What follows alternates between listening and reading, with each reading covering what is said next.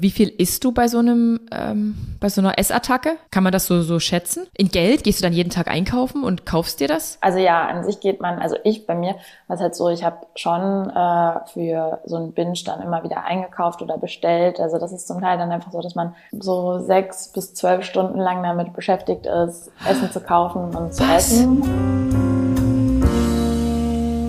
Hallo und herzlich willkommen zu einer neuen Podcast-Folge Geschichten vom Ponyhof. Mein Name ist Adrienne Kollessar. Ich sitze wieder im Studio in Dresden und schade Schokolade, es sitzt wieder einmal niemand neben mir, sondern befindet sich an, am anderen Ende der Leitung.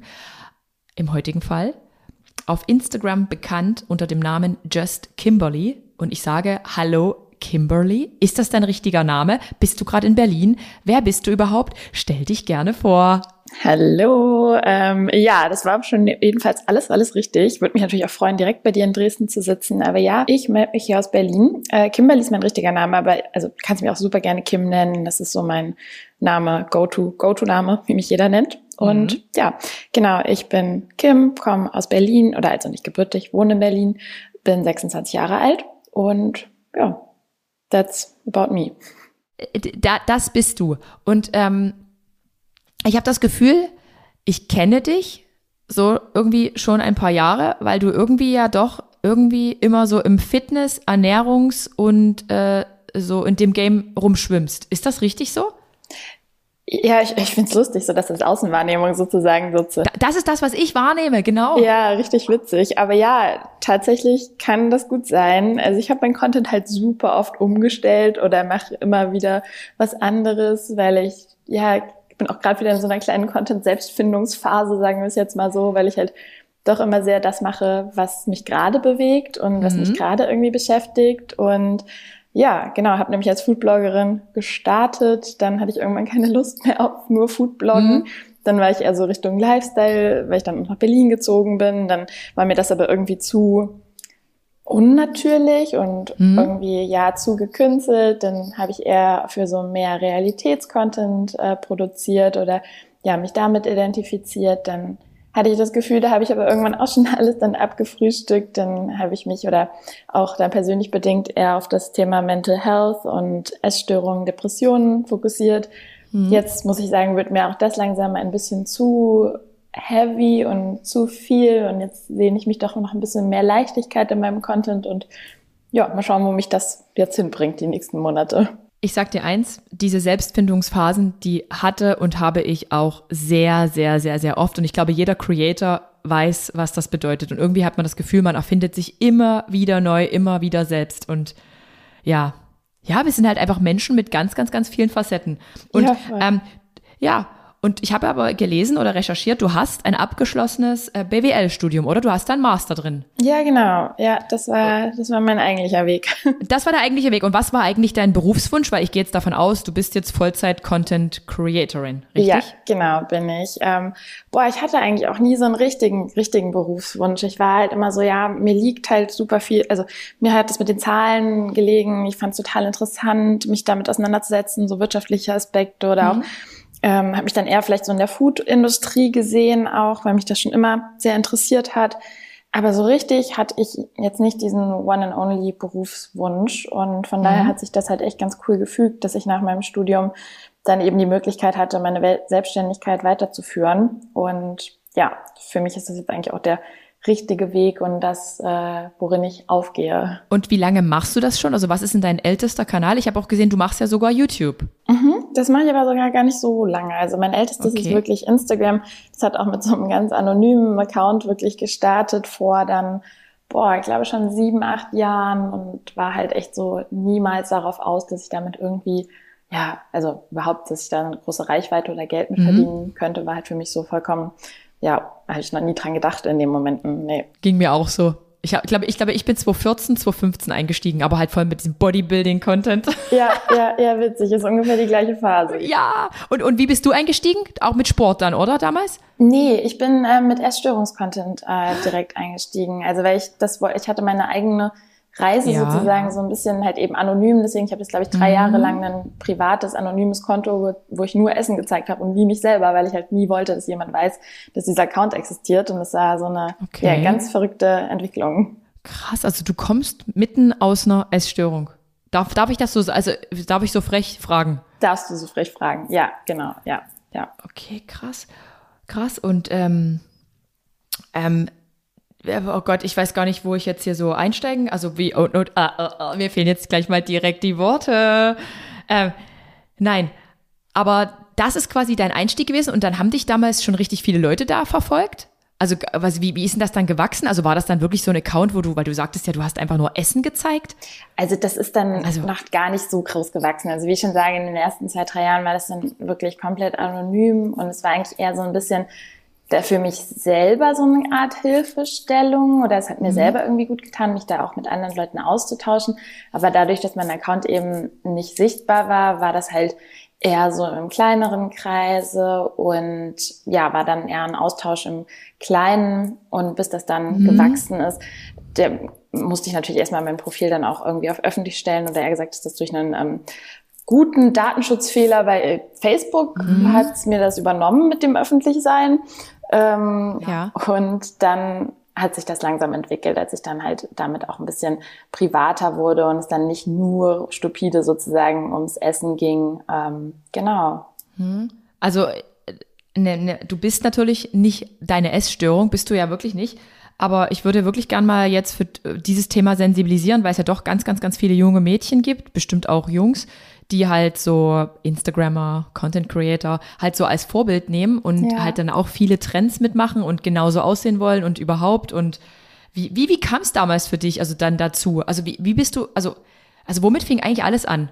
Diese, dieses ganz, diese Essstörungsthematik? Mm, meinst du, dass ich die äh, fokussiert habe oder thematisiert habe? Nee, nee, generell. Also wie, wie, wie, wie rutscht man da rein? Also ich selber weiß ja, wie man reinrutscht durch mein Bodybuilding, aber wie, wie war das bei dir, so als junges Mädchen? Ja, auch ähnlich durch dieses typische, also ich habe auch noch diese Tumblr-Zeit mitgemacht. Ich weiß nicht, mhm. ob du. Kenne ich gar nicht. Echt nicht? Ach, nee, gar nicht. Ja, weil das war, oh, das war noch mal toxischer zum Teil als Instagram, weil man mhm. sich da richtig in so eine Thinspo, Dünnsein, Thigh Gap Geschichte reinfuchsen konnte und damit hat das alles angefangen oder halt überhaupt einfach, dass ich un, also was heißt einfach, es war halt einfach so Unzufriedenheit mit dem Körper. Wie alt warst du? Ich war so um die 15, 16. Mhm, okay. Und das war halt eine Phase, in der ich, also jetzt mal tiefer gesehen oder jetzt rückreflektiert, glaube ich, bin ich da erstmal erst ins Binge-Eating reingerutscht, nachdem mhm, ich, ich ähm, also ich denke, es hat angefangen, dass ich Komplexe mit meinem Körper hatte, die vollkommen unbegründet waren, dass ich dann aber noch emotionale Aspekte dazu entwickelt hat bezüglich Einsamkeit, Abgewiesenheit, nicht geliebt werden und dass ich dadurch dann eben meinen Halt oder die Sicherheit im Essen gefunden habe. Mhm. Und dadurch eben noch mehr zugenommen habe, was mich natürlich dann, nachdem ich vorher schon unzufrieden war mit meinem Körper, mich ja. noch unglücklicher gemacht hat, sich das erstmal ein Weilchen so gezogen hat und dass ich dann immer wieder versucht habe abzunehmen, das natürlich nicht geklappt hat, halt dieses typische Jojo-Effekt, Diätdenken mhm. und dann bin ich irgendwann an den Aspekt gekommen, wo ich halt, äh, wo es ja, in Anführungszeichen geklappt hat, abzunehmen mhm. und das war dann der Anfang, als ich in die Magersucht eben gerutscht bin, weil ich halt immer mehr abgenommen habe, das auch selber mhm. natürlich, also nicht gesehen habe, so eine typische Wahrnehmungsverzerrung und es immer weniger wurde und ja, ich dann halt festgestellt habe irgendwann, ja, okay, das ist jetzt eindeutig eine Essstörung. Ja, mhm. das war so kurz gesagt mein Weg. Die, die Kurzfassung. Und ähm, Mager, Magersucht heißt das, du hast nichts gegessen oder hast du dich erbrochen? Da gibt's ja irgendwie diesen Unterschied. Mm, naja, Magersucht erbricht man sich in der Regel bei der typischen Definition sozusagen nicht. Also das wäre dann mhm. Bulimie. Ah, okay. Ähm, Magersucht war einfach eher, dass ich halt, also das heißt auch nicht, dass man nichts essen muss dafür, aber halt, mhm. halt, dass man sehr restriktiv ist, also sehr, sehr wenig und ähm, ja, eben das Abnehmen sehr im Fokus steht. Okay, und hat dir jemand damals Hilfe angeboten? Also ich meine, du warst ja doch schon relativ jung. Also dreht sich das alles so 15, 16, 17 bis 20 oder genau. welcher Zeitraum? Ja, okay. also es war dann so mit, äh, ich weiß noch, mit 18 war ich so ungefähr an meinem tiefsten Gewicht mhm. oder das war so ein mhm. bisschen mein Tiefpunkt. Ähm, und dann hat sich das so 18, 19, 20, diese Magersucht sozusagen gezogen oder 17. Mhm. Ja, also halt es dauert, ist ja immer schwer, sowas in starke ja, genau. Endpunkte zu legen. Aber genau, um den Dreh hat sich das alles ähm, abgespielt. Und ja, also zu deiner Frage zurück, ja, ich habe zum Glück, ähm, also mir, an sich wurde mir mehr Hilfe angeboten, als ich sie mhm. hätte haben wollen. So zu dem ja. Zeitpunkt war halt jeder, also nein, nicht jeder, aber das nimmt man gar nicht so wahr, aber natürlich war mein Umfeld besorgt und jetzt so im Nachhinein rückblickend wurde mir halt Hilfe angeboten von allen möglichen Seiten, aber ich wollte die zu dem Zeitpunkt auch gar nicht oder habe mich ja auch gar nicht, also ich mhm. habe mich in der Öffentlichkeit wusste, also wusste in Anführungszeichen, jeder wusste wahrscheinlich, dass ich krank war und eine Essstörung hatte, mhm. aber ich habe das niemandem erzählt. Also ich habe darüber nicht offen geredet, ich habe das verheimlicht und nur meine Eltern, genau, die wussten das eben. Und die haben mir auch, also mit denen bin ich mhm. zusammen dann zu einer Beratungsstelle gegangen und habe daraufhin therapeutische Hilfe in Anspruch genommen. Ja. Und hast du den Weg jetzt schon auf Instagram geteilt? Ja, ja, genau. Da, das war dann quasi so dieser Beginn. Ja. Okay. Und äh, gab es da jetzt viel Zuspruch oder gab es da auch Leute, die das Portal genutzt haben, um sich irgendwie so anzufeuern? Ich habe ich hab davon mal gelesen, dass da auch richtige Gruppen gibt, wo sich Mädels Tipps geben, um wie man halt extra dünn bleibt. Mhm. Ja, das war halt eben das, was ich vorher hatte, diese Phase die, mit Tumblr. Die habe ich Tumblr. da durchgemacht, genau.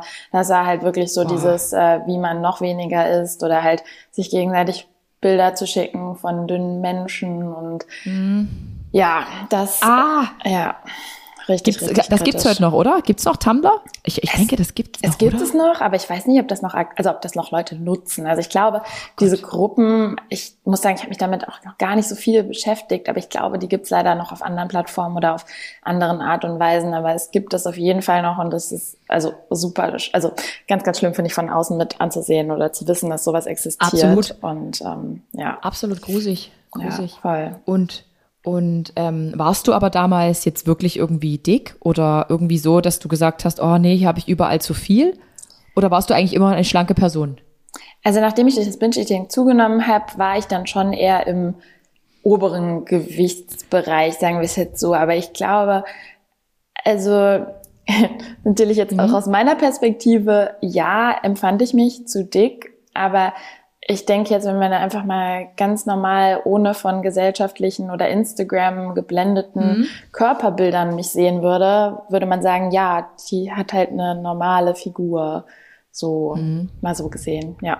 Oh, krass. Mir ging es damals auch so. Also als ich 17 war, habe ich irgendwie gemerkt, okay, ich bin obenrum halt relativ schmal und unten war ich halt ausgeprägter, weil in unserer Familie so dieses Lip- und Lymphödem halt eine Rolle spielt. Aber ich bin nie auf diese Gedanken gekommen, irgendwie ganz wenig zu essen oder irgendwie, ich habe schon immer gern gegessen. Ich habe mich halt einfach dann hardcore im Fitnessstudio angemeldet und da halt dann sechs, sieben Tage trainiert und ja, das war so meins. Ich bin dann erst in so eine Essstörung reingerutscht, da war ich dann 30. Aber das war halt eben durch diese ganzen Wettkämpfe bedingt. Halt dieses permanent äh, wenige Essen und den Körper halt auszehren. Ich meine, ja, man, das, dazu gehört halt unglaubliche Disziplin. Ich habe das total gefeiert. Aber nach einem Wettkampf fing dann eigentlich so richtig die harte Zeit an, nachdem man dann gar kein Hungergefühl mehr hatte. Und Binge-Eating war quasi so das, glaube ich, das Motto schlechthin. Ja, aber habe ich mich auch irgendwie selber durchgewurschtelt. Kennst du, hast, hast du so Bodybuilding, so Wettkampfathletinnen mal verfolgt? Nee, gar nicht. Also das, ah. ja, war sowas, was ich, äh, ja, weiß ich nicht, mit der Welt hatte ich sozusagen noch gar nicht so krass Berührung. Gott sei Dank. Ja, ich glaube, das ist nochmal ein ganz anderes Extrem. Also halt das ist nochmal richtig krass. Also ich weiß noch damals, ich meine, ich habe das alles so eher locker gesehen, weil ich ja nun schon, wie gesagt, 30 war. Viele andere waren halt Anfang 20 und wollten halt irgendwie da schon konkurrieren. Und das war übelst krass, weil man hat dann ganz viele nach so einem Wettkampf gar nicht mehr erkannt. Also die sahen dann ganz, ganz, ganz anders aus, weil die so viel zugenommen hatten, dass es halt so völlig das war völlig außer Rand und Band. Also man hat dann so richtig, also, ja, man will ja niemanden jetzt beleidigen, aber die waren schon richtig, richtig rund. So richtig, richtig an. Und dann, dann haben die aber wieder Vollgas gegeben und haben das alles runtergehungert. Oh, das, das ist halt das krass. Alles andere als gesund. Alles andere als gesund und da zerschießt man sich auch ganz schön ähm, den Hormonhaushalt und alles, was irgendwie dazugehört. Und jetzt auch meine Frage an dich. Hast du aus dieser Zeit damals ähm, irgendeinen Schaden, das klingt so albern, Schaden davon getragen?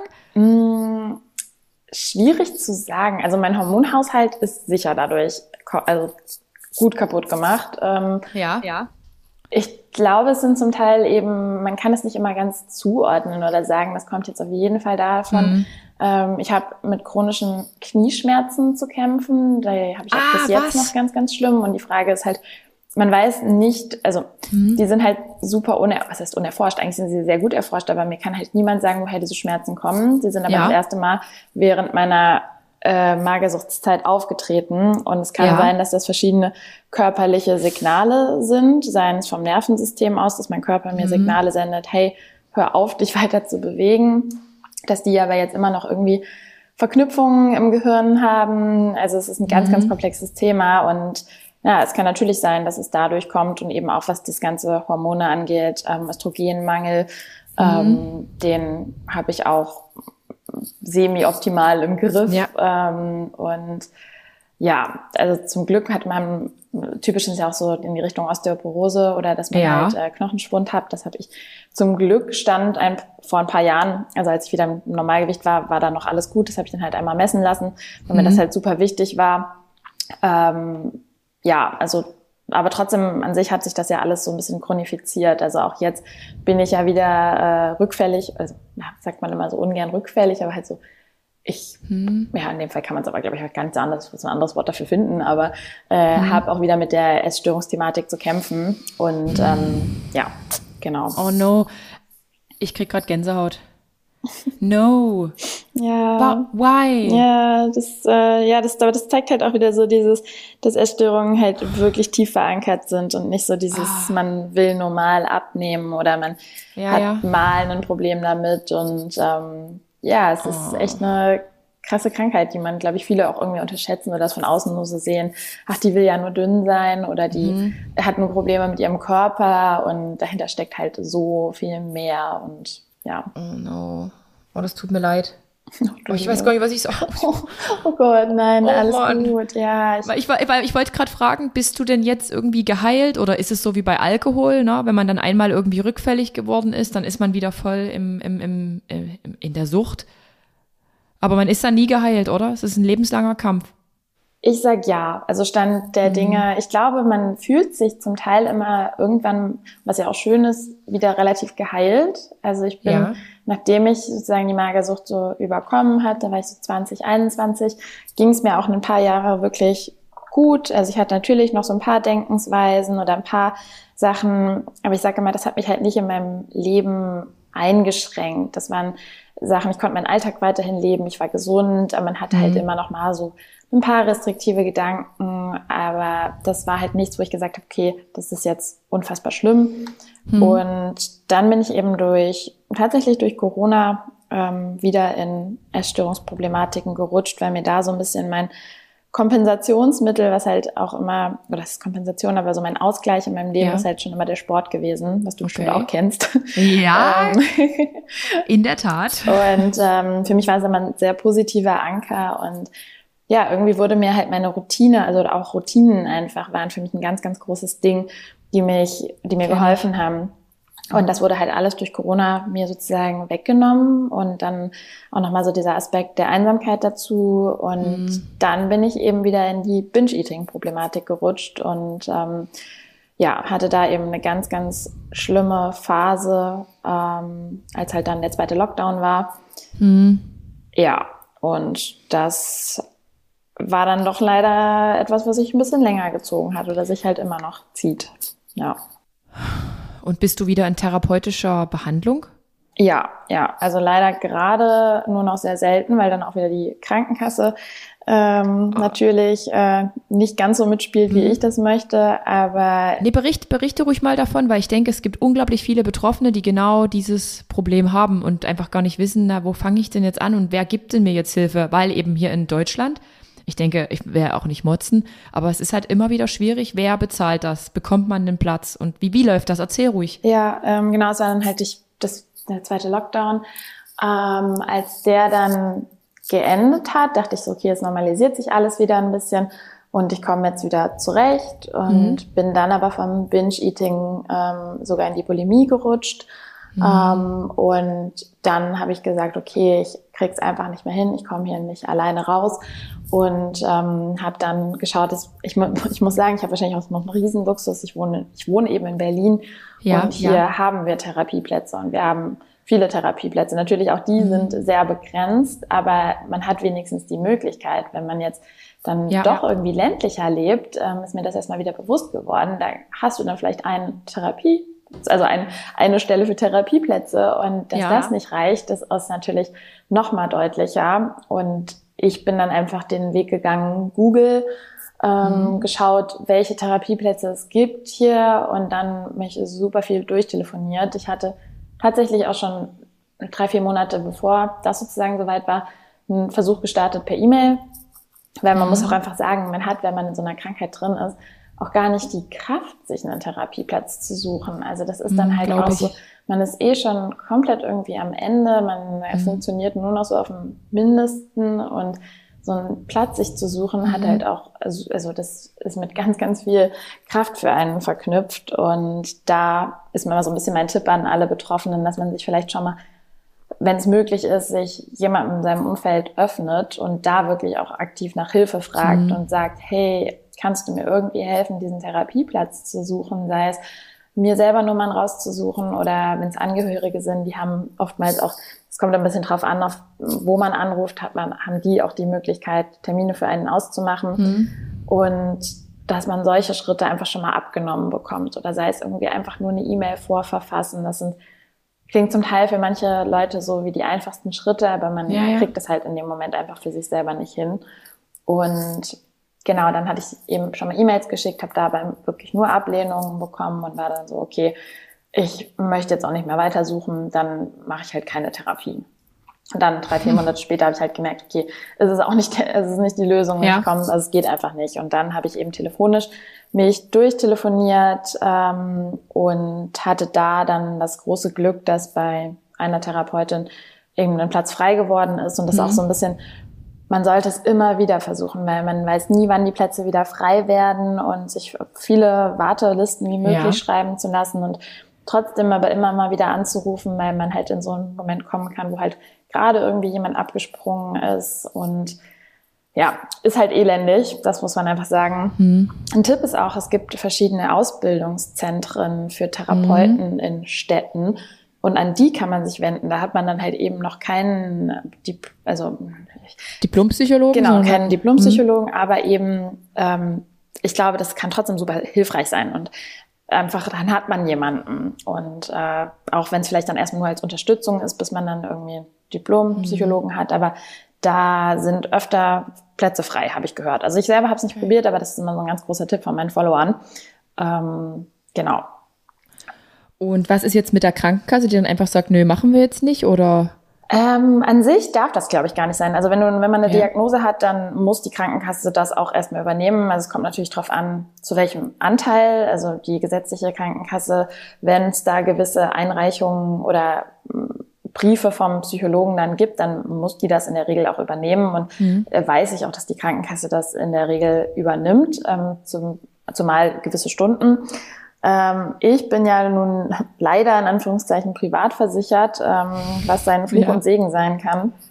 Und meine Krankenkasse übernimmt halt eben nur 80 Prozent der Therapie und auch nur 20 Therapiestunden im Jahr.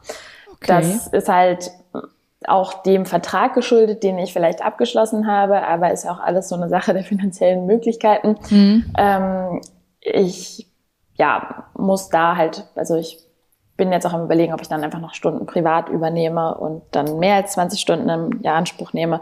Das war fürs letzte Jahr gut, weil da habe ich erst im Herbst die Therapie begonnen. Dadurch konnte ich sehr intensiv Therapie machen. Bin mhm. jetzt aber halt leider für ein Jahr 20 Therapiestunden ist halt ja. nichts. Das also, ist halt gar, gar nichts, ne? Nee. Also gar nichts. Da bist ja. du nicht geheilt und ja. Nee. Nee. Und ähm, ja, genau, das ist halt so das äh, System zurzeit. Ah, okay. Hm. Ich bin auch privat krankenversichert habe die Versicherung damals abgeschlossen als junge Polizeibeamtin. Da müssen wir das machen, so quasi so eine Anwartschaft ist das für die Zeit, wenn wir dann irgendwann mal aus der Polizei austreten. Dann äh, hat man sich halt seinen Gesundheitszustand und im besten Fall noch das Lebensalter gesichert und zahlt dann nicht so viel. Jetzt bin ich aber eher ausgestiegen, als ich eigentlich geplant hatte. Und ich habe auch immer schöne Diskussionen mit meiner Krankenkasse über alles Mögliche. Die hat mir sogar jetzt diagnostiziert, also ein Gutachter hat diagnostiziert, dass ich äh, gar keine Schilddrüsenprobleme hätte. Ich habe gar kein Hashimoto, eigentlich bin ich kerngesund und all das, was quasi meine Ärztin Dr. Koch da ähm, herausgefunden hat, dankbarerweise äh, hat nicht statt, also existiert nicht. Ach so schön, bist du auf einmal wundergeheilt. Ja, ich bin wundergeheilt durch einen Berater, der mich nie gesehen hat, der sich wirklich null Infos eingeholt hat. Also ich sag nur eins, liebe Menschen, Augen auf bei der Wahl der Krankenkasse. Wirklich. Egal wie ätzend das Thema ist und egal wie jung man ist, Augen auf. Aber aber äh, das ist echt bei so einem, also nee, muss ich wirklich sagen, in so einem Fall natürlich echt eine miese, eine, ja, das ist natürlich eine, eine harte Nummer. Zumal 20 Stunden, ja, wie viele Wochen hat's Jahr? Ich weiß es gar nicht. Gott, ich bin ungebildet. Das, rei das reicht ja vorne und hinten nicht. Selbst wenn man, also ja, es würde für ein halbes Jahr reichen, oder? Wenn man einmal in der Woche geht? Vier, acht, zwölf, sechzehn, zwanzig, fünf Monate würde es reichen. Ja, das ist natürlich nichts Zumindest nicht, wenn es richtig akut ist. Ne? Also vielleicht, wenn man dann so äh, auf dem ganzen riesengroßen Weg der Besserung ist, aber ja, ähm, wie du, du sagtest ja, du hast, äh, wenn, wenn, wenn das so ist, wie es jetzt ist, wenn du mitten in dieser Essstörung drin steckst oder jetzt sogar dieses bulimische Verhalten hast, was du vorher nicht hattest, oder? Vorher war es nur Magersucht. Ja, Richtig? genau. Ja, ja. Also du sagst, du, du, du, man kann dann halt kaum irgendwie E-Mails schreiben und den Telefonhörer schnappen. Also was ist das für ein Gefühl? Dreht sich dann wirklich 24-7 alles nur noch um dieses Essverhalten?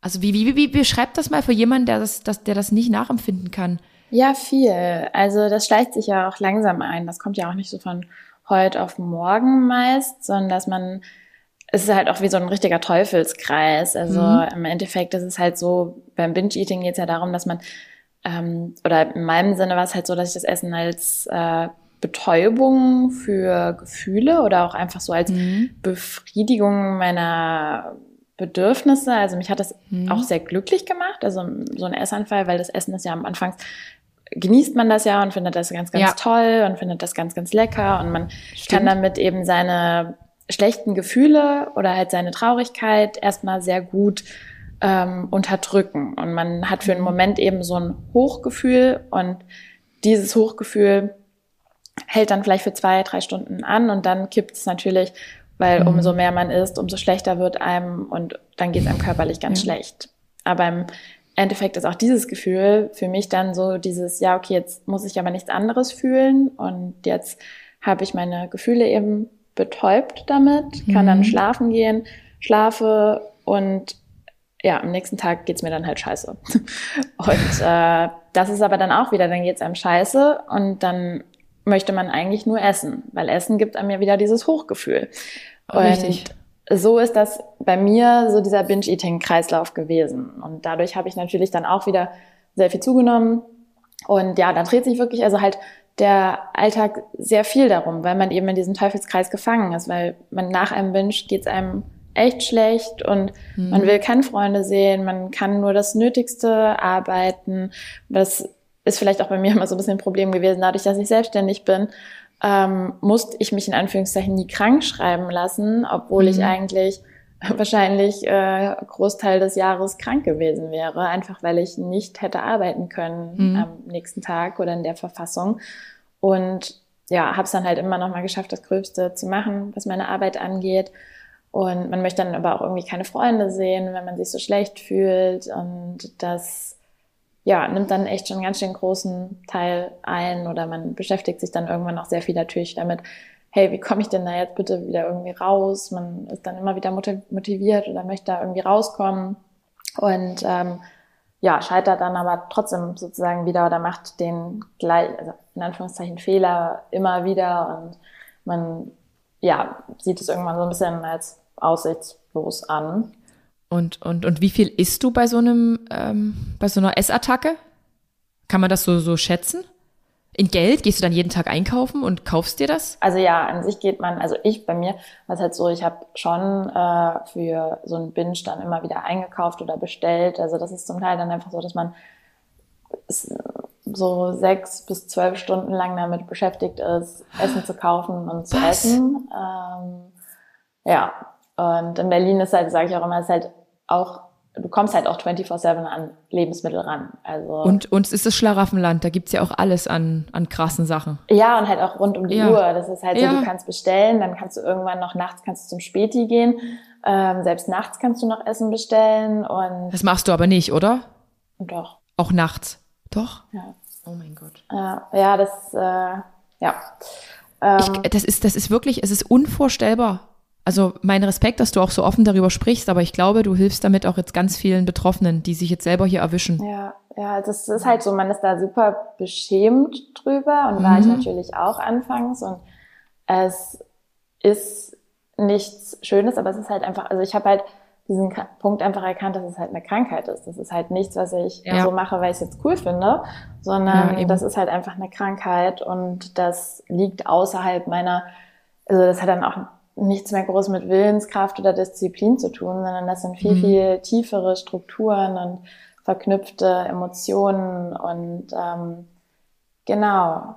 Ja, und das sind also dann locker auch mal so um die 10.000, 15.000 Kalorien, die man da innerhalb so einer Zeit isst. Boah. Ja. Und, ma, und, und ist das dann aber jeden Tag? Also Nee. ist es bei. Nee. Nee. Nee, Nee. genau. Das, also halt natürlich, äh, wie ich das auch immer sage, das ist halt super wichtig auch zu sagen, so Essstörungen sind halt so unfassbar individuell, dass man das nie äh, irgendwie so groß pauschalisieren kann. Ähm, das ist jetzt halt wirklich immer nur so aus meinem eigenen Kontext oder aus meinen eigenen Erfahrungen. Ähm, bei mir war das glücklicherweise nicht jeden Tag. Ähm, das war ja so also in den Hoch- oder in den Hochphasen ist es dann so drei, viermal die Woche, was ja auch schon Hm, viel ist. Was auch schon super viel ist. Ja, und ähm, genau, das, ja, es wechselt natürlich auch. Oder ich hatte auch Zeitpunkt dato, als es halt angefangen hat, bis Zeitpunkt jetzt auch schon Phasen dazwischen, wo das drei, vier Monate nicht Mhm. war und wo ich das echt gut im Griff hatte. Und ähm, ja, genau. Wie viel Geld im Monat gibst du für Lebensmittel aus oder hast du vielleicht in der Hochphase ausgegeben? Boah, also ja, ich habe das zum Glück nie versucht nachzuvollziehen. Mhm. Ähm, ich habe das mal jetzt geguckt, wie viel das so pro Tag an so einem Binge wären.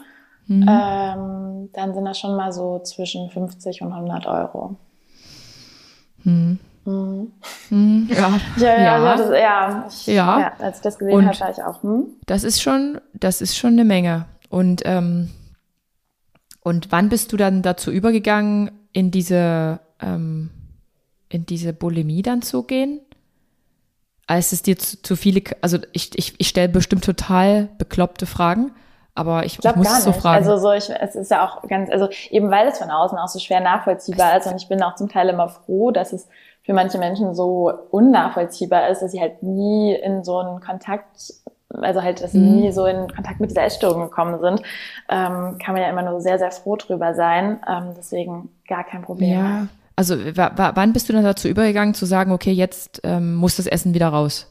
Mm, Das war dann, ich glaube, ungefähr vor einem Jahr jetzt. Mhm. Ähm, das war so zu einem Zeitpunkt, als es mir wirklich ganz, ganz übel war nach so einem äh, Binge, wo ich dann Hm. also wirklich einfach nur noch erbrechen wollte. Und ja, da hatte ich das dann irgendwann angefangen und das Schlimme sozusagen bei mir ist da halt auch eher dadurch, dass ich aus dem Binge-Eating komme, ist das nicht so eine Bulimie von wegen, ja, man erbricht dann mal oder Mhm. mal nach Mhm. dem Essen, sondern es ist halt, ich erbreche und dann esse ich weiter und dann erbreche ich wieder und dann esse ich noch mehr weiter, weil das Erbrechen für mich eher so ist, ja, okay, jetzt kann ich noch mehr essen. Ja, Mhm. was das Ganze alles noch mehr in die Länge und noch mehr in größere Dimensionen leider zieht. Ähm, Ja, Ich muss kur- kurz mal durchatmen hier. Boah, ich ich, ich finde das echt so mutig, dass du darüber sprichst. Und ich habe jetzt damit null gerechnet. es, ist wirklich, es ist wirklich, es ist, es ist super krass. ja, Aber du sagst ja, dass du betäubst damit Gefühle. ja. Also darf ich so offen fragen, hast du einen Partner? Nee, habe ich nicht. Nee. Und hattest du einen Partner, mit dem das jetzt im Zusammenhang steht, dass du sagst, ich, Nee. nee, gar nicht. Es war einfach so diese generelle Einsamkeit im Lockdown, dieses nicht mehr kompensieren durch Sport. Ja. Weil das, das ist, ist ja schon krass. Und halt auch, also was man so in der Therapie eben aufarbeitet, so, also so grob gesagt, sind halt äh, sehr viele tiefer liegende Gefühle Mhm. oder ähm, ja, Problematiken, die ich sozusagen mit mir selber habe. Ähm, ja, und dann und, war selbstständig sich das irgendwie halt auch, ja. Und äh, wann hast du damals dann im Lockdown dir, also das jemandem anvertraut? Weil du sagst ja auch, man schämt sich ja schon dafür. Also hast du dann relativ schnell oder war es dann, als es schon eine Weile ging? Doch, das war eigentlich relativ schnell. Also dadurch, dass ich ja mit dem ganzen Magersuchtsthema dann irgendwann eben auf Instagram, YouTube, Podcast etc. Mhm. so offen umgegangen bin, ähm, hatte ich schon immer einen sehr offenen Umgang, also seitdem mhm. halt einen offenen Umgang mit der Essstörung gelernt und habe daraufhin, glaube ich, also sehr, sehr früh wirklich schon nach ein, zwei Monaten, als ich gemerkt habe, dass es sich alles mhm. häuft, mhm. ähm, mich Freunden, aber eben auch der Öffentlichkeit, was natürlich sehr verletzlich macht, aber halt ja. ähm, im gewissen Sinne war es halt immer so mein Ziel, den Leuten zu zeigen, dass sie nicht alleine sind und weil ich eben weiß, oder halt auch vor allem durch die Kommentare, durch das Feedback dann, dass ich mhm. auf keinen Fall damit alleine bin, mit keinem der Dinge, die ich sage oder der Dimensionen, die das bei mir annimmt, dass das ähm, ganz vielen Leuten eben auch geholfen hat und was mir halt auch sehr wichtig war. Ähm, genau, und dadurch habe ich mich relativ früh da allen geöffnet, ja. Hm. Ja. Gibt es auch ähm, negative Kommentare zu deinem Öffnen? Oder gab es die Kommentare? Ähm, nicht wirklich. Ähm, hm. Jedenfalls nicht so, dass sie mir jetzt irgendwie ähm, einprägend da sein sollten. Also natürlich bekommt man manchmal Kommentare, die von anderen essgestörten Personen kommen, die hm. irgendwie ein bisschen unangebracht sind, aber da, da ich selber essgestört war, weiß ich das gut einzustufen mhm. und weiß, dass das oft gar nichts mit mir zu tun hat, sondern eher einfach mit den Personen, dass die selber zu sehr in ihrer Essstörung gefangen sind und da gerade ja. keine objektive ähm, Einschätzung oder Meinung zu geben können und sowas weiß ich sehr gut einfach abzublocken und so, also dann kommen die bei mir in einen Ordner mit äh, blockierten Menschen und dann ja. war's das auch. Also da ähm, weiß ich einfach oder war mir halt auch immer wichtig, immer wieder auch zu sagen, dass ich halt nur Einblicke aus dieser Essstörung gebe und dass ich doch nichtsdestotrotz, dass ich sehr offen darüber rede, euch jetzt mhm. hier nicht alles, alles im Detail erzähle und auch erzählen möchte, was ich, mhm. äh, glaube ich, ganz wichtig finde, wodurch sich, glaube Leute von außen nicht groß eine Meinung über eine Essstörung von einer anderen Person bilden können oder ja, das einfach nur im oberflächlichsten den Leuten zeigen soll, ja. hey, auch ich habe hier meine Probleme und ihr seid mit gewissen Sachen nicht alleine, aber bitte schaut auch immer vor eure eigene Tür. Und gibt es auch Menschen, die sagen, äh, du hier mit deinem Social-Media-Auftritt, ähm, du bist halt ein schlechtes Vorbild? Oder gibt es das eigentlich gar nicht? Mm, in welcher Hinsicht? Es gibt ja manchmal Menschen, die sagen, hey, so mit dieser akuten Essstörung, du solltest das jetzt ja eigentlich gar nicht so präsentieren Weißt du, wie ich meine? So. Ja, ich versuche ja sozusagen, oder halt, äh, ich habe ja auch, das ist halt auch auf Instagram, dass ich halt eben eher versuche, die guten Tage und die guten Seiten zu zeigen, die es ja auch gibt.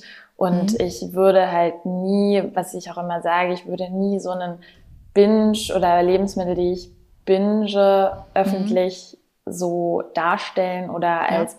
zeigen. Also das ist etwas, was einfach komplett hinter privaten Türen passiert und wodurch man, glaube ich, auch gar nicht den Eindruck, wenn man mein Profil im ersten sieht, ähm, dass ich jetzt so akut mit einer Essstörung zu kämpfen habe, was mir aber halt auch persönlich einfach sehr wichtig war und dass ich das so ein bisschen trennen möchte. Immer mhm. auf, in meinem Podcast und auf YouTube spreche ich ganz, ganz offen über das Thema Essstörungen, aber mhm. auf Instagram möchte ich einfach eher so die guten Seiten zeigen, die ja auch existieren. Ja. Was ja viele dann vergessen, wenn man so denkt, ja, okay, die ist halt komplett essgestört oder dann sieht man nur so diese Essstörung, aber das bedeutet ja nicht, dass man nicht auch Tage hat, an denen man sich richtig für einen persönlich ausgewogen mhm. ernährt oder aber auch, dass es Tage gibt, an denen man ja einfach sehr glücklich ist, mit Freunden zusammen ist und ja ein gutes Leben hat. Und daher genau, gibt es eben nicht so dieses von wegen, ja, du bist ein schlechtes Vorbild, dass du das okay. jetzt alles öffentlich darstellst. Genau. Oh, so. Okay. Und zeigst du auf deinem Insta-Kanal auch so Essen öffentlich? Weil ich habe das mal so von anderen, von anderen, die in einer ähnlichen Situation sind, so gehört, dass die sagen, nee, wir zeigen jetzt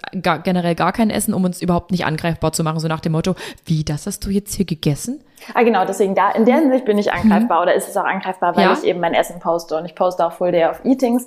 Aber ja. das sind dann halt eben nicht Tage, an denen ich Essgestört, also halt an denen ich irgendwie jetzt erbrechen würde oder ja. äh, die Bulimie habe und mache mich damit aber natürlich sehr angreifbar. Und da wird auch viel kommentiert und da heißt ah, auch viel, okay. dass ich mich ungesund ernähre und ähm, zu viel verarbeitet esse oder halt wie kannst du so viel essen etc. Boah, hallo, hallo Almans.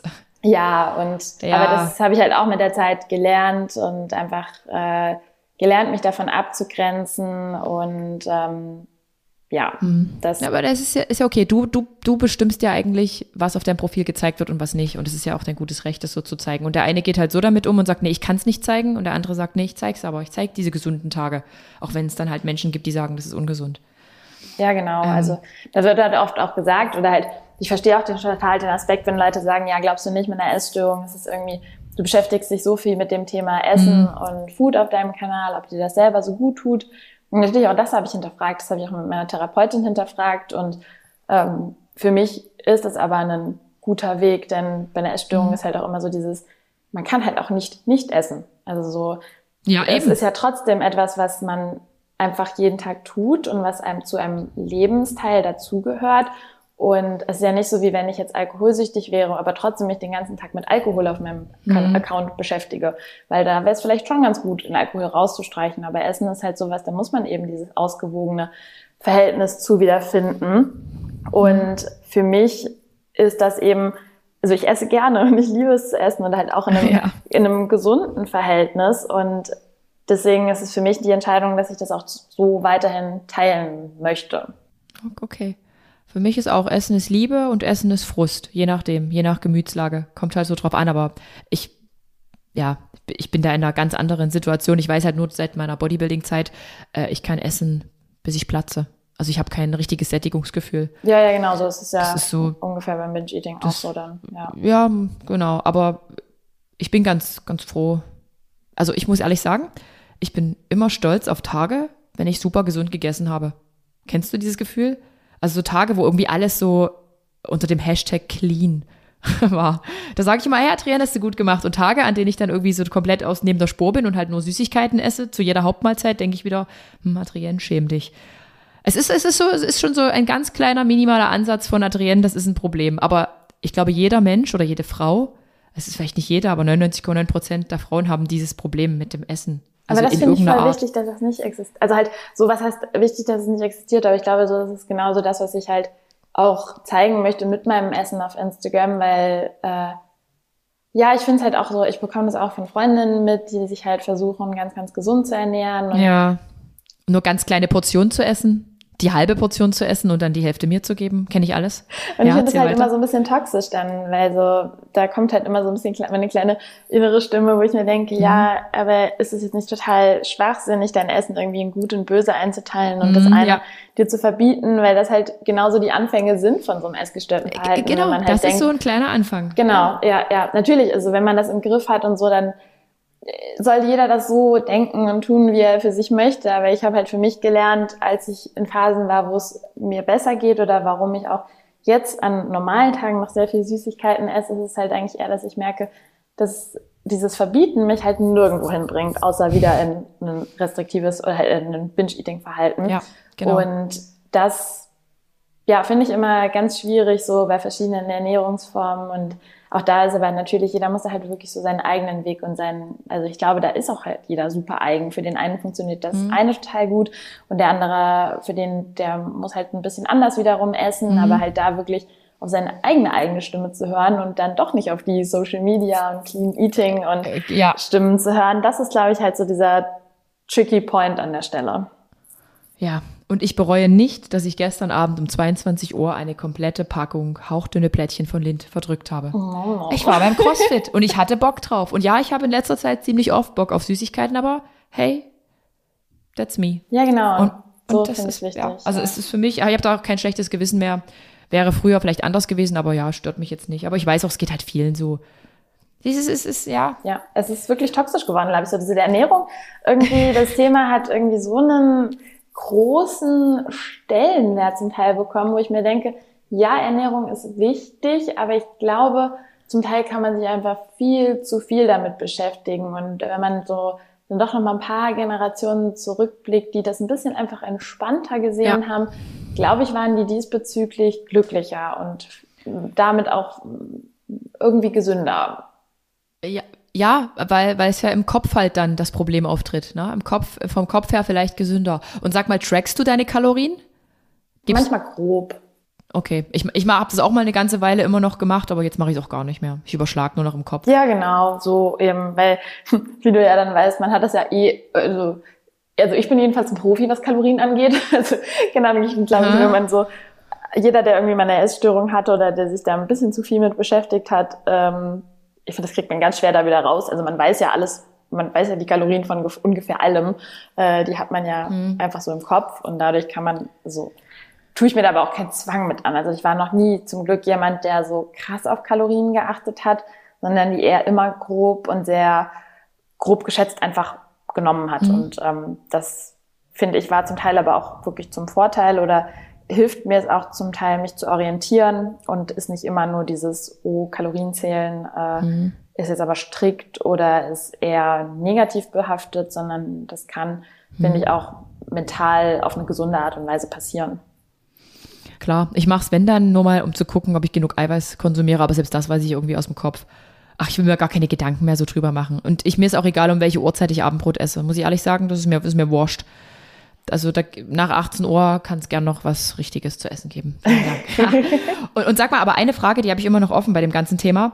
Äh, was wie ist der Punkt, wo du dann einfach aufhörst? Wann hörst du auf zu bingen und zu brechen? Wie, wie, wie, was, was, was ist denn der Auslöser? wenn es einem körperlich ja. richtig schlecht geht. Also wenn okay. man das wirklich so, wie ich schon sage, manchmal dann halt so um die acht Stunden durchgezogen hat, dann ist man irgendwann so am Ende, dass man einfach nicht mehr kann. Boah, ey, du, da, da kannst du ja wirklich auch nicht mehr arbeiten, da geht doch gar nichts mehr. Nee, dann schlafe ich erstmal. Das ist doch scheiße, wirklich, ja, das ist scheiße. Ja, ja, und das ist halt eben so dieser Kackkreislauf. Ah, und ja. Äh, ja, vor allem, wenn man es halt immer eigentlich so weiß oder halt, also ich meine, ich rede hier komplett offen drüber und ich weiß, dass das nicht gut ist. Und ich weiß, dass es doof ist, aber trotzdem für einen, ja, das, dann nimmt einfach so diese, das bewusste Denken, nimmt da, wird da komplett ausgesetzt. Und mhm. äh, ja, wie du schon sagst, auch so jetzt mit dem Stoppen, das geht halt nicht bevor, also ich kann das noch nicht, bevor es mir halt wirklich richtig einfach dreckig geht. Also so, das äh, ist dann halt auch so dieses typische alles oder nichts denken, was mhm. im kleinen Maße bestimmt auch viele kennen. So dieses, ja, okay, jetzt habe ich ja schon damit angefangen, jetzt kann ich das auch weiterhin durchziehen. Mhm. Ja. Aber jetzt mal eine Frage bei dem ganzen, bei dem ganzen Essverhalten.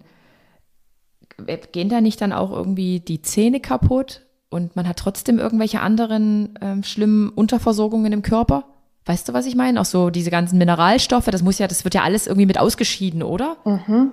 Ähm, ja, Bist du da in ärztlicher Behandlung, dass da auch mal jemand da drüber guckt? Äh, sollte ich mich mal wieder begeben, ja, weil äh, das zum, also wie ich meinte, zum Glück hatte ich auch Phasen, die äh, besser waren oder wo es nicht so ausgeprägt mhm. war. Und ähm, habe natürlich auch mal Zahnarzt etc. drüber gucken lassen. Äh, mhm. da war zum Glück auch noch nichts auffällig. Aber eben umso länger diese Symptomatiken anhalten, umso gefährlicher wird das eben. Ähm, sodass, also Blutwerte etc. lasse ich halt auch immer checken.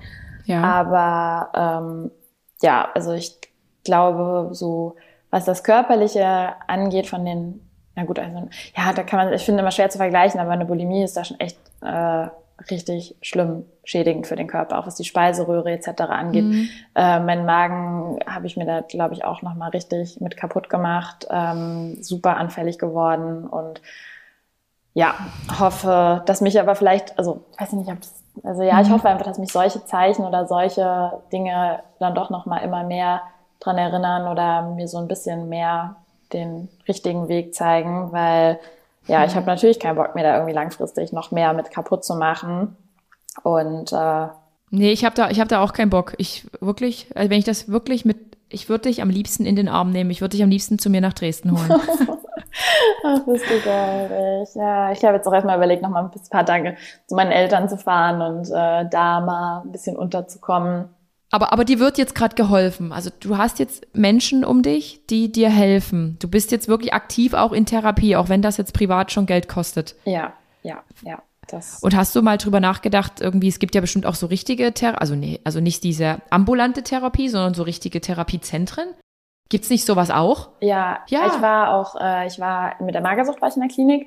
Ja. Ähm, und habe auch jetzt, also es ist so jetzt, also Stand der Dinge halt wirklich so, wenn das jetzt noch weitergeht oder ich jetzt wirklich allein da nicht rauskomme, dann äh, würde ich auf jeden Fall auch in der Klinik äh, wieder gehen. Also das äh, ist auf jeden Fall auch auf meinem Schirm der Hilfe mhm. sozusagen. Zum Teil ist halt immer die Frage, ob es also ob es nicht gut ist, zum Teil auch mhm. wirklich so diesen Alltag zu haben, der einem da heraushilft und ja. die Menschen, die man halt eben um sich herum hat, das muss man halt irgendwann so ein bisschen abwiegen und gerade überwiegt halt noch so diese Vorteile meines Alltags und mhm. meiner meines Umfelds und ähm, genau, also deswegen ist es jetzt Stand der Dinge jetzt äh, nicht denkbar, mhm. aber wenn das sozusagen wirklich nicht besser wird, dann äh, ja ist das auf jeden Fall auch im äh, Betracht zu ziehen, ja. Mhm.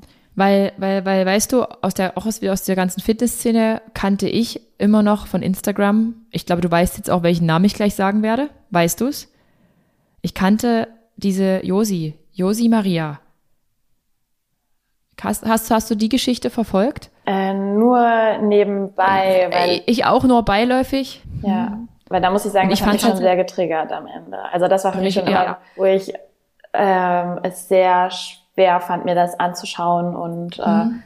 äh, ja, ich mir da halt wirklich immer so gesagt habe, ob das jetzt so gut ist, da so eine Social Media Präsenz zu haben, mhm. ähm, schwierig. Aber ja, das ist ein, das ist ja wirklich ein ganz, ganz schlimmer. Also halt, das war ja aber vielleicht hat es auch viele nochmal sensibilisiert ähm, hm. für das ganze Thema. Ähm, ja. Ja. Also für alle, die das jetzt nicht wissen, ähm, Josi Maria, die war, ich kannte die auch so über die, die ganzen Fibos, die es da gab. Und da war sie eigentlich immer recht fit, also schlank und fit und hatte eben so diesen typischen sportlichen Körper. Und ähm, irgendwann hat sich das dann so rauskristallisiert, dass sie aus einer, ich weiß nicht, ich, ich möchte auch nichts Falsches sagen, ich glaube, da könnt ihr euch auch ein Video angucken von Leroy der hat sie, glaube ich, zum Schluss nochmal ähm, interviewt und mittlerweile ist sie halt verstorben. Also sie hatte auch wie eine Magersucht, Bulimie. Ähm, genau. Und das finde ich halt super, super krass, weil sie auch immer so in der Sportszene mitgemischt hat. Und zum Schluss, ich habe nur noch so sporadisch mal reingeguckt und ich fand es dann halt auch ganz, ganz, ganz erschreckend. Und ja, daher, ja, ach, ich weiß auch nicht, was ich sagen soll. Ich bin irgendwie bin ich so voll sprachlos.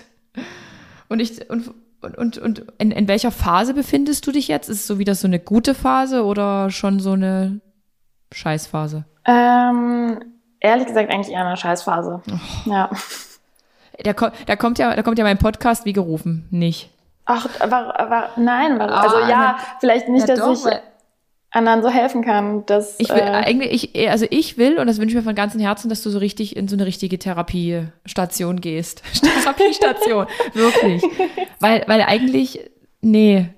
Das Problem ist aber, dass du musst dir helfen lassen. Ich weiß, aber das Problem ist halt, also ich, sowas löst halt die Probleme nicht von mhm. in Luft aus. Also man würde ja, ja trotzdem, deswegen glaube ich halt eben auch, dass so eine Alltagsbegleitung gerade sehr sinnvoll ist, wenn man, dann kommt man da wieder raus und wird nicht ohne Grund, viele werden dann auch wieder sofort komplett rückfällig, mhm.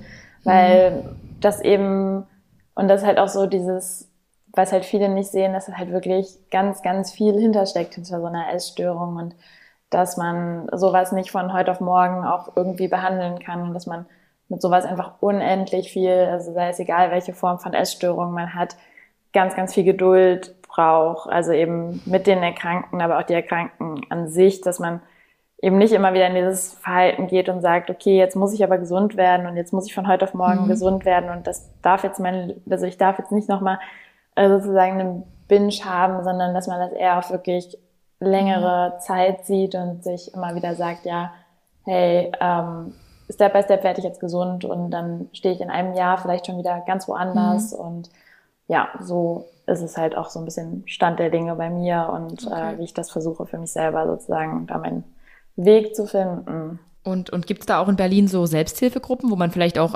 öfter als einmal pro Woche hingehen kann? Äh, ja, gibt es, aber das ist so gar nichts für mich. Also ich habe okay. schon Gruppentherapie in der Klinik hm. und ähm, das ist ja leider nicht so ganz meins. Nee, nee. Okay. Ähm, und denk, denkst du, dass auch diese chronischen Knieschmerzen, die du hast, so ein, auch so ein Punkt sind, der dich psychisch immer so triggert?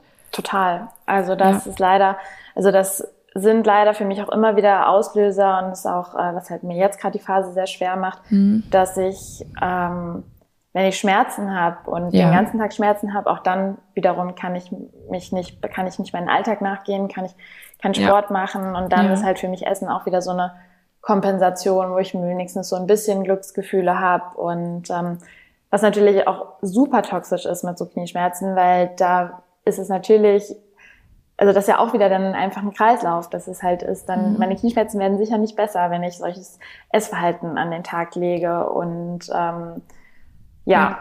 das äh, ist ja, also ich glaube auch, dass es ein ganz, ganz großer Punkt ist, eben diese Schmerzen, die ich habe, die ich versuche mit diesem Essen zu betäuben, weil ich mir denke, wenn ich jetzt einfach so ganz normal meinen Alltag leben könnte, normal Sport machen könnte, dann würde es mir einfach besser gehen mit dem Essverhalten, mhm. das weiß ich. Und wenn ich überhaupt an sich, muss ich sagen, sind halt ganz, ganz große Träume. Oh Gott, jetzt kommen mir die Tränen, weil das halt so für mich ein sensibles mhm. Thema ist, weil ich am liebsten einfach halt so Tänzerin oder halt, oh. ja, sowas machen würde und halt einfach weiß, dass das nicht möglich ist. ja. Och Mann. Ja. Und. Es tut mir wirklich so leid. Ja, und das ist halt so ein bisschen, dass man seine Träume halt einfach nicht leben kann. Ja. Genau, das ist halt wirklich mit diesen Knieschmerzen verknüpft, wo ich mir so denke, wenn die halt einfach nicht da mhm. wären, dann würde ich ein viel erfüllteres Leben führen und hätte halt nicht den Grund, zum Essen zu greifen. Ja. Oh Mann, jetzt hol ich auch. Ach ja. Ach Mann. Mhm. Aber, aber, aber jetzt mal so zu, zu all dem Anfang, als du erzählt hattest, dass das halt begonnen hatte, als du das erste Mal in der Magersucht gesteckt hast, so mit 15, 16 und so weiter. Ähm, ich hatte ja meinen Podcast mit Maren Schiller. Die musst, kennst du bestimmt auch aus Berlin, oder? Auch mega, mega taffe Frau. Auch sie hatte, so wie viele SportlerInnen, ähm, Probleme mit ihrem Essverhalten und sie hatte halt auch gemeint, sie hatte damals ähm, auch immer Ermüdungsbrüche ich weiß gar nicht, ob ein oder zwei. Ähm, und es war, waren halt auch so, die, die Ärzte haben ja auch schon gesagt, dass es halt an ihrem Essverhalten liegt und dass sie halt wirklich mal mehr essen muss, dass der Körper irgendwie besser funktioniert. Ich meine, das klingt jetzt aus meiner Perspektive so klugscheißerisch, aber vielleicht, keine Ahnung. Ich, ich denke, man kann bestimmt irgendwas lösen. Weißt du, wie ich meine? Vielleicht, vielleicht fehlt deinem Körper ja irgendwas grundsätzlich und du sollst dich nochmal zu irgendeinem Spezialisten in die Betreuung geben, der das vielleicht nochmal irgendwie anders, anders sich anschaut. Vielleicht fehlt dir da irgendwie die Schmiere, ich weiß es nicht, keine Ahnung, aber es muss doch eine Lösung geben für eine junge Frau. Eigentlich schon. Also ich war ja auch, ich war ja sogar in einer Schmerzklinik, also da war ich auch stationär. Ja. Ähm, und haben die da nicht auch gesagt, sie sind vielleicht zu dünn, sie haben hier eine Unterversorgung? Sind die da nicht manchmal auch so ehrlich und rigoros? Nee, an sich weißt war, also da war ich ja auch, also das war ja, also da war ich ja auf keinen Fall auch irgendwie zu dünn. Ähm, ja, ja. Das war natürlich auch anfangs meine Ideen oder dachte ich ja anfangs, aber äh, das war ich ja dann lange nicht mehr oder sozusagen bin ich ja lange nicht mehr. Ähm, und mhm. das wurde halt eher auf die psychische Ebene verknüpft und okay. das glaube ich ist halt auch eher, also das halt eben auch so das, was Schmerzgedächtnis und sowas angeht, dass mein Körper mir da vielleicht etwas mit sagen möchte oder halt auch in Phasen, mhm. wo es mir eben schlechter geht, dass es meinem Knie dann auch schlechter geht und dass er noch ähm, neurologisch verknüpft ist. Das ist eigentlich eher so im Endeffekt auch meine Hoffnung, weil ja, dass da halt einfach ja, mhm. da noch irgendwas verknüpft ist mit und dass man da eher von der neurologischen und Schmerz Funktionen im Körper, dass mein Körper halt einfach gar keinen Grund hat eigentlich, also so körperlich gesehen Schmerzen zu mhm. haben, aber dass halt äh, mental damit noch viel irgendwie verknüpft ist. Ähm, ja, keine Ahnung, es ist super schwierig. Also es ist echt ein, äh, also ich war ja auch schon bestimmt ungelogen mal irgendwie in den, das sind ja dann auch jetzt sieben, acht Jahre, war ich bestimmt schon bei 40, 50 Ärzten und versuche immer wieder, ich habe schon so viel versucht und bin jetzt auch mhm. äh, wieder dabei, was Neues auszuprobieren. Okay. Ja. ja. Also du hast noch Hoffnung. Ja. Du sollst noch Hoffnung haben. Es muss, es Ja, muss noch, noch noch Hoffnung. ir- Ja, irgendwas ja. geben, was da helfen kann. Weil ich, ich kann das nicht ansatzweise nachempfinden. Ich hatte 2019 einen Bandscheibenvorfall und ich hatte ein halbes Jahr ganz schlimme Nervenschmerzen.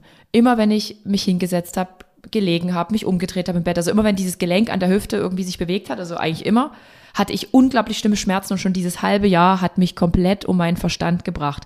Daher kann ich mir echt nur ansatzweise vorstellen, wie es jemandem gehen muss, der jeden Tag Knieschmerzen hat. Wenn man aber auch gern tanzen möchte, wenn man gern Sport machen möchte, das ist ja, das ist ja das Knie. Das ist ja jetzt nicht, keine Ahnung, der, der, der, Fingernagel. Also demnach wirklich mein, mein, mein, mein größten Respekt und ich wünsche mir wirklich, dass das irgendwann wird. Es muss werden. Ja, muss es. Ja, definitiv. Ja, Ja. ja, ja, deswegen. Also ich, also ich meine, im Endeffekt, ja, ich werde immer noch mal weiter Sachen versuchen. Ist halt auch immer super kraftraubend, da will ich auch schon, also weißt du, ich würde immer noch mal weiter zum nächsten Arzt und dann denkt der Arzt, ja, das ist es, ich kann Ihnen helfen, ich weiß es und Ja. denkt mir so, ja, cool und dann testet man es aus und so, ja, nö, das funktioniert hier aber nicht. Äh, Mhm. und ähm, ja, ist halt ein super langer Weg. Und äh, ich meine, wie bei allem sage ich mir halt immer, ja, das ist halt auch nur ein Moment. Und im Moment ist vielleicht alles echt nicht so cool, Mhm. aber das hält halt nicht für immer. Und ich weiß auch, dass es wieder bessere Phasen gibt und die kommen auch. Und das ist auch mal sowas, was ich mir jedes Mal versuche, ganz, ganz dolle zu sagen, Mhm. dass es einfach jetzt auch, selbst wenn es sich anfühlt, als würde es für die Ewigkeit alles so weitergehen, ähm, einfach nur ein temporärer Moment ist und die guten Zeiten auch wieder kommen. Es wird bergauf gehen. Und mein Tipp, du wohnst in Berlin, ähm, wir müssen dich bei Dr. Simone Koch reinbringen. Wenn du nicht bei ihr schon bist, aber die sollte dich mal durchchecken. Stimmt, ja, das, äh, ich war Dr. auch, also ich Simone Koch, doch. Ja, ich habe schon von Liebscher und Pracht äh, das äh, Schmerzprogramm probiert. Das hat leider nicht geholfen. Das, das ist Schmarrn, aber da habe ich für dich tatsächlich auch noch einen Tipp. Ähm, derjenige hat mir hier in Dresden richtig krass über meine Rückenschmerzen geholfen, weil auch nach der OP hatte ich einen Rückfall und dann ging das Ganze wieder so gefühlt von vorn los. Hm. Und der ist für mich eigentlich so das Nonplusultra. Den, den werde ich dir mal vermitteln. Also es ist keine bezahlte Werbung oder so, es ist einfach wirklich so eine Herzensempfehlung. ja, ja, ich bin immer. Also- Liebscher Pracht ist Schrott, habe ich gehört und habe ich selber auch probiert. Das ist, äh, man darf es gar nicht so sagen, aber ich, ich glaube zumindest nicht dran. Nee, war schön, also hätte, wäre cool gewesen, aber ähm, ja, leider nicht. Ähm, ja, ist halt einfach alles super komplex und ähm, ja, ich versuche mich immer wieder da dran und ja, bin dadurch auch immer offen für äh, so Empfehlungen. Ja, gerne. Ja. Und ansonsten aber, was ist dein Lieblingssport, den du betreibst? Was ist der Sport deiner Wahl? Naja, wenn ich könnte, wäre das Eiskunstlaufen und Tanzen. Okay. Ja. Ja, ja, das sind so, ich wollte dann von einem, vor, ich glaube, zwei Jahren habe ich mal angefangen und dann, deswegen, das ging auch eigentlich in einer guten Monat, ging das ganz gut, da ich halt äh, No? hier in der Tanzschule angefangen, so mit Hip-Hop und Commercial und sowas und das hat mir so viel gegeben, also wirklich, das war, also so mental, ähm, ja, und auch so, was die Richtung Eiskunstlaufen angeht, etc., also wenn ich das irgendwann mal wieder schmerzfrei machen kann, dann glaube ich, bin ich der glücklichste Mensch auf Erden. Ja. Ja. Und, und sag mal, aber bist du in so einem Struggle drin, dass du dich mit anderen Influencerinnen vergleichst? Mm, Auf körperlicher Ebene nein. Hm? Äh, da habe ich eher den Struggle auf Erfolgsebene. Oh, okay. Ja.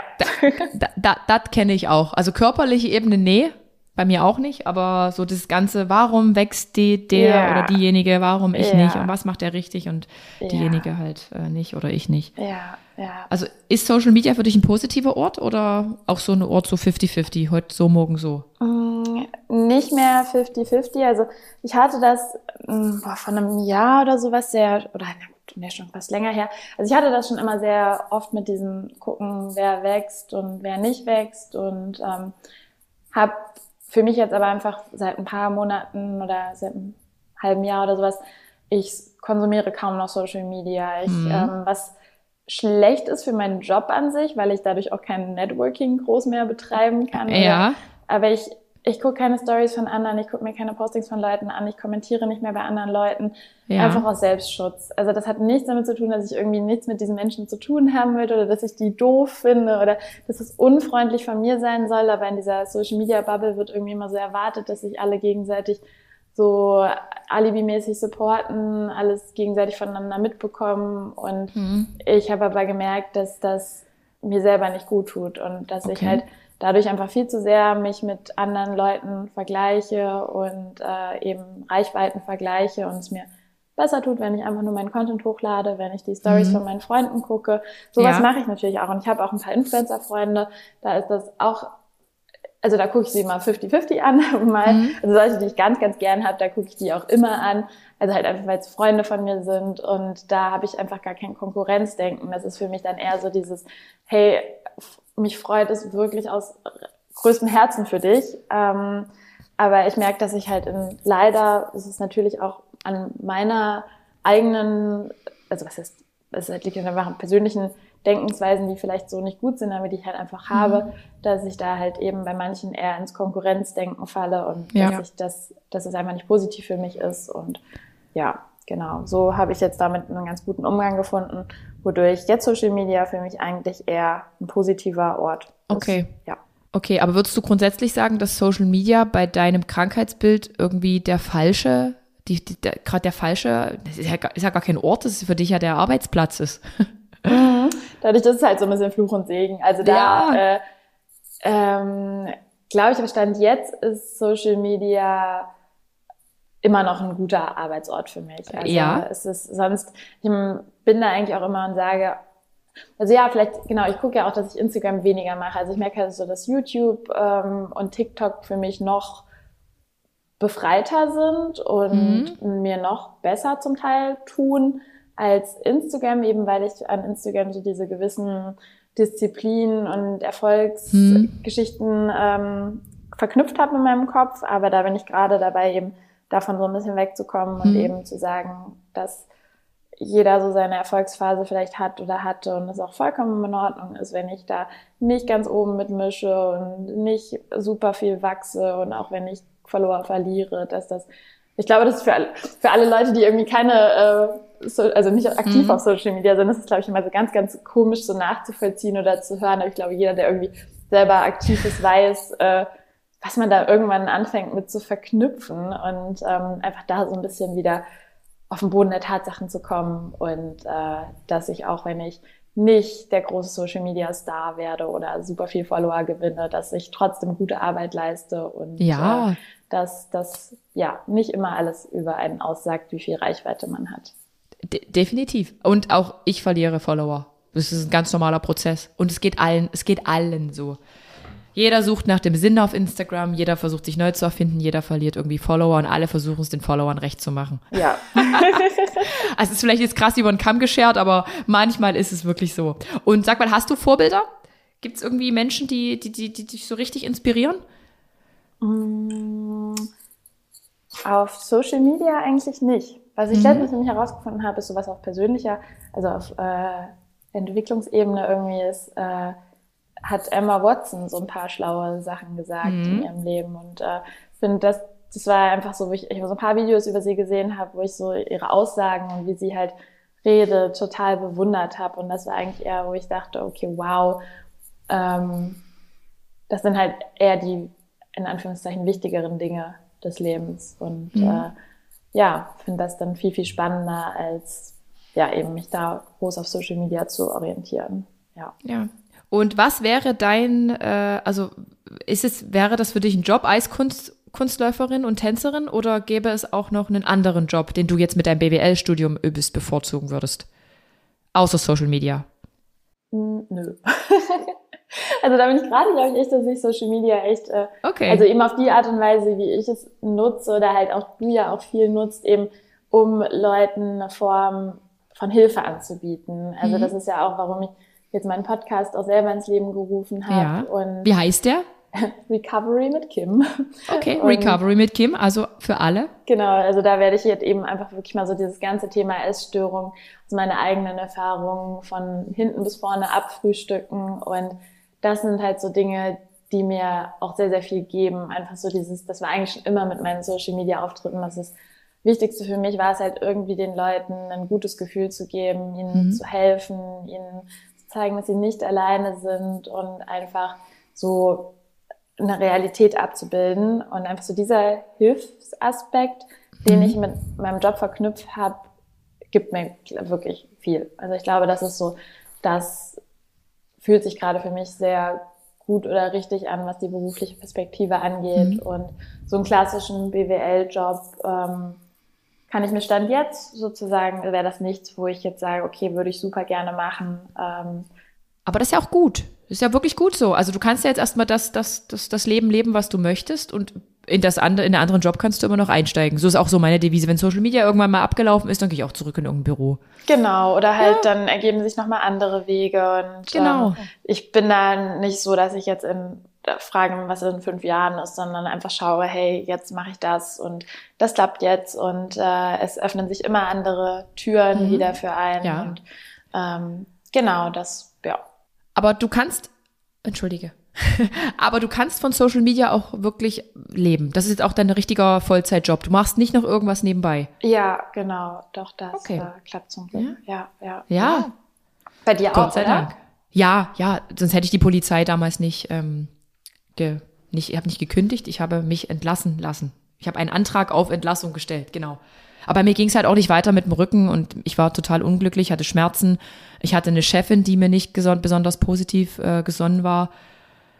Es war irgendwie für meine ganze Psyche und Rücken geht dann auch ganz oft auch vom Kopf aus und ich war halt noch nicht geheilt. Ich konnte nicht mehr in Streifendienst, ich musste im Büro sitzen und fürs Büro habe ich mich halt tatsächlich mit, wie alt war ich, 35 zu jung gefunden. Ja, verstehe. Und ich habe auch alles richtig gemacht. Doch. Ja. Ja, ich bin ultra dankbar. Also was meinen Job angeht, ja. muss ich sagen, bin ich äh, so dankbar und das ist auch, was mir halt wirklich immer wieder Halt gibt und mich immer wieder dran erinnern muss, was ich für ein Riesenglück doch irgendwie habe, dass ich das wirklich hauptberuflich machen ja. kann, weil umso, also es hat viele negative und viele Schattenseiten, aber im Endeffekt ist es halt auch meine Möglichkeit, mich selber zu verwirklichen und halt einfach, ja, es ist es ist schon ein wirklich mhm. toller. Job, muss ich sagen. Für den ist es wirklich. Auch, auch wenn man halt meistens 24-7 irgendwie online ist und die Bildschirmzeiten immer weiter steigen, ist es trotzdem ein schöner Job und ich will den jetzt auch nicht missen. Ja, nee, genau. Da genau. Bin ich ganz bei dir.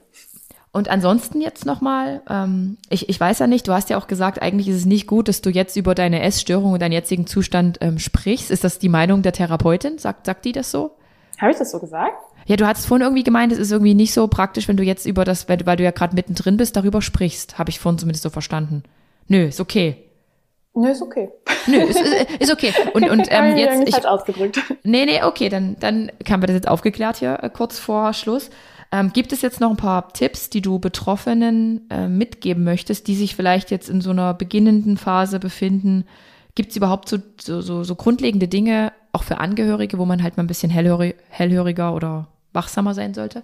Ähm, ja, natürlich. Also ich finde, sobald man irgendwie an sich, also halt zu sich selber ehrlich sein, ist, glaube ich, ganz, mhm. ganz wichtig, dass man guckt, selbst wenn man sich vielleicht für gewisse Dinge, die man gerade tut, schämt, mhm. dass man trotzdem zu sich ehrlich ist und sagt, hey, aber das ist jetzt gerade so und das ist anscheinend nicht jetzt unbedingt richtig so und deswegen eben dann schaut, dass man sich auch Leuten öffnet. Also dass man mhm. vielleicht so schwer es einem fällt und so schwer es wahrscheinlich für viele nachvollziehbar ist, weshalb ich es auch mal ganz finde ich, wichtig finde, mit seinen Angehörigen in einer gewissen Weise mhm. tolerant umzugehen, auch wenn es sehr schwer fallen kann, weil diese Personen sich das eben nicht vorstellen können und gar nicht wissen, wie es ist mit einer Essstörung mhm. und oft dann falsche Dinge sagen oder halt eben ein Nicht-Verstehen, eher sehr viel Unverständnis an den Tag bringen mhm. und eher Dinge sagen, wo man sich denkt, okay, ey, weißt du was, ich muss mich dir auch gar nicht öffnen, wenn ich sowas schon höre, du verstehst mich eh nicht. Weil man dann auch ganz schnell, glaube ich, in eine ablockende Haltung verfällt, anstatt dass man versucht, das für beide Seiten zu erklären. Und deswegen mache ich das Ganze ja auch zum Teil einfach, um ein bisschen mehr Aufklärung in das ganze Thema zu bringen, was eben auch Angehörige sagen können und dass man auch als Angehörige versucht, mhm. die Person zu verstehen, was da gerade passiert und sich vielleicht dann auch wirklich aktiv versucht im Internet über Essstörungen, Krankheiten zu informieren und da nicht zu sehr in seinem eigenen Denken verstrickt ist, sondern er wirklich sagt, hey, das ist eine Person, die hat halt einfach eine Krankheit und was die gerade tut, was sie sagt, zum Teil auch, das ist einfach ein Teil dieser Krankheit und das muss man verstehen zu lernen. Und das Beste, was man, finde ich, als Angehörige machen kann, ist immer einfach zu sagen oder zu fragen, wie es den Personen denn geht und mhm. ähm, zu zeigen, dass man für sie da ist, dass man diese Personen liebt, dass man für sie immer da ist, dass sie nicht irgendwie falsch sind an dieser Stelle oder schlecht sind und